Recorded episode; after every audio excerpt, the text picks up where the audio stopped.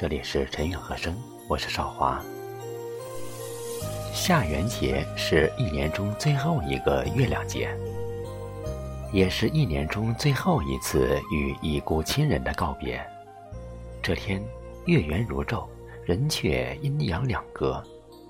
幸好记忆还在，离别便不是终点。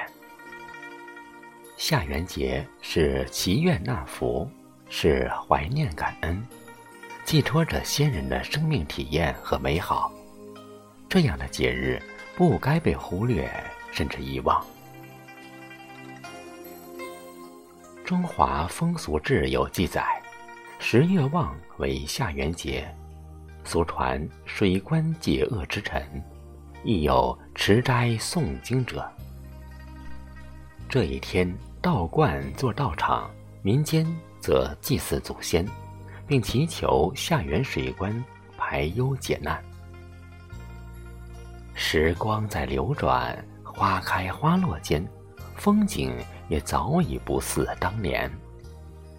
相对于上元节和中元节，这只有道教文化支撑的下元节，此时正在慢慢淡出我们的视野。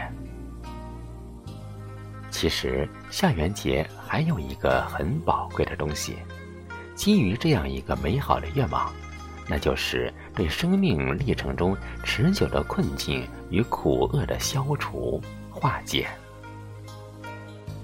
无论何时何处，所遇美好是我们永远的期望，健康相守是我们最大的幸福，平安顺遂是我们最好的祝愿。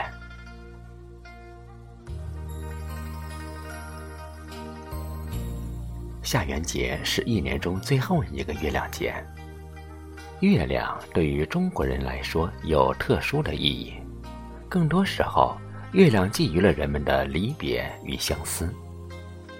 圆代表了圆满、周全和完备，对圆的期待就意味着天地万物都呈现出一种圆满美好的和谐状态。因此。当天空高高悬挂一轮圆月的时候，人们满心期望人世间的一切都美满如意。但是，正如月亮有阴晴圆缺一样，人世间也有着让人无奈的悲欢离合，与或好或坏的人生际遇。人生最无奈的事，是不能选择生，也不能选择死。从我们来到这个世界上，看见、遇见，最后要说一声再见。人是最渺小的，生死面前，我们常常无能为力。可人又是最伟大的，因为有爱能够穿越生死，得到永恒。如王阳明所言：“无心自有光明月。”千古团圆，永无缺。下元的到来，也是再一次提醒我们：只要心月同圆，人生总会有不期而遇的温暖和生生不息的希望。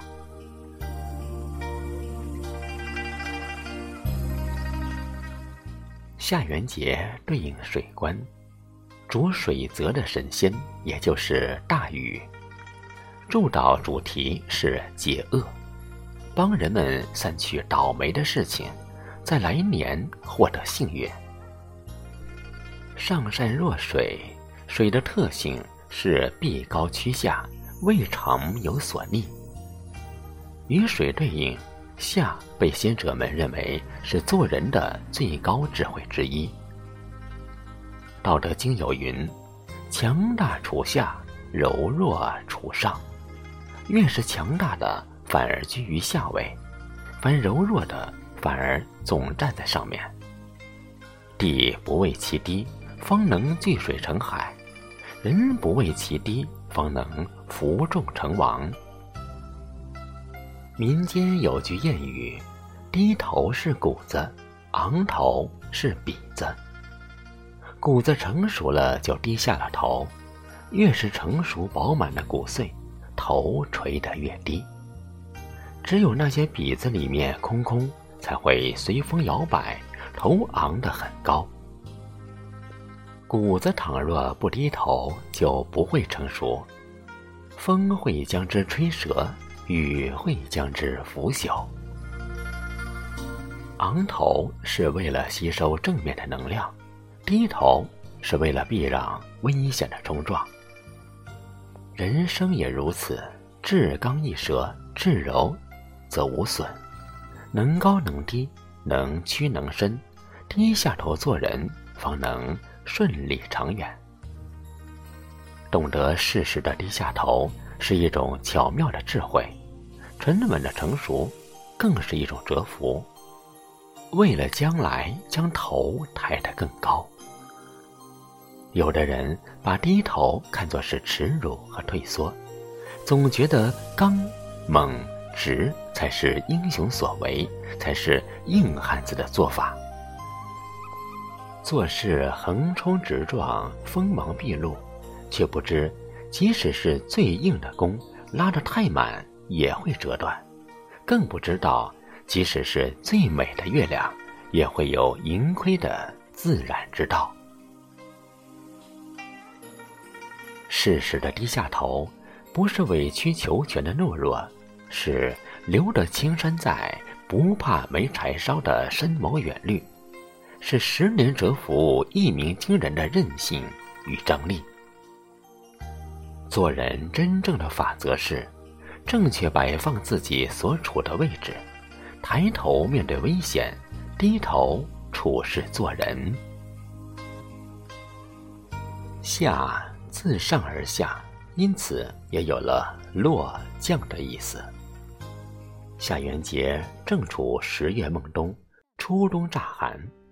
繁文缛节的枝叶，在寒风中删繁就简，纷纷落下。正如我们人生一般，到了一定的阶段，就要懂得做减法，放下那些可有可无的东西。我们红尘中人，只知道不断得到，却很少有人学会如何放下。对于功名富贵放不下，生命就在功名富贵里放逐；对于悲欢离合放不下，就在悲欢离合里痛苦挣扎。甚至有人对是非放不下，对得失放不下，对善恶放不下，就在是非、善恶、得失里面不得安宁。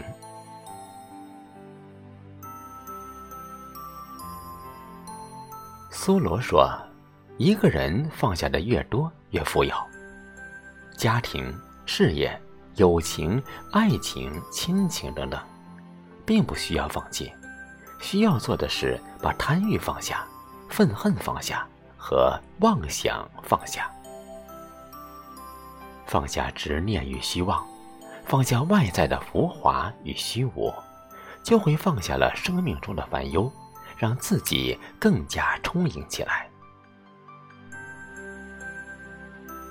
什么叫真正的放下？就是有一天，当你再次面对你过往的难堪，你憎恨烦恼的人，心如止水，不再起心动念，坦然面对，一笑了之。即便别人在你面前复述你过往种种不幸时，你仿佛是在听别人的故事，心里一丝涟漪都没有了。放下，莫过如此。亲爱的朋友，这里是陈韵和声，感谢您的收听与陪伴。愿天地风调雨顺，愿人间平安无恙，愿前路光明坦荡，愿余生美好欢畅。如果您喜欢本期节目，就点个赞与再看吧。愿中华传统文化之花永绽芬芳。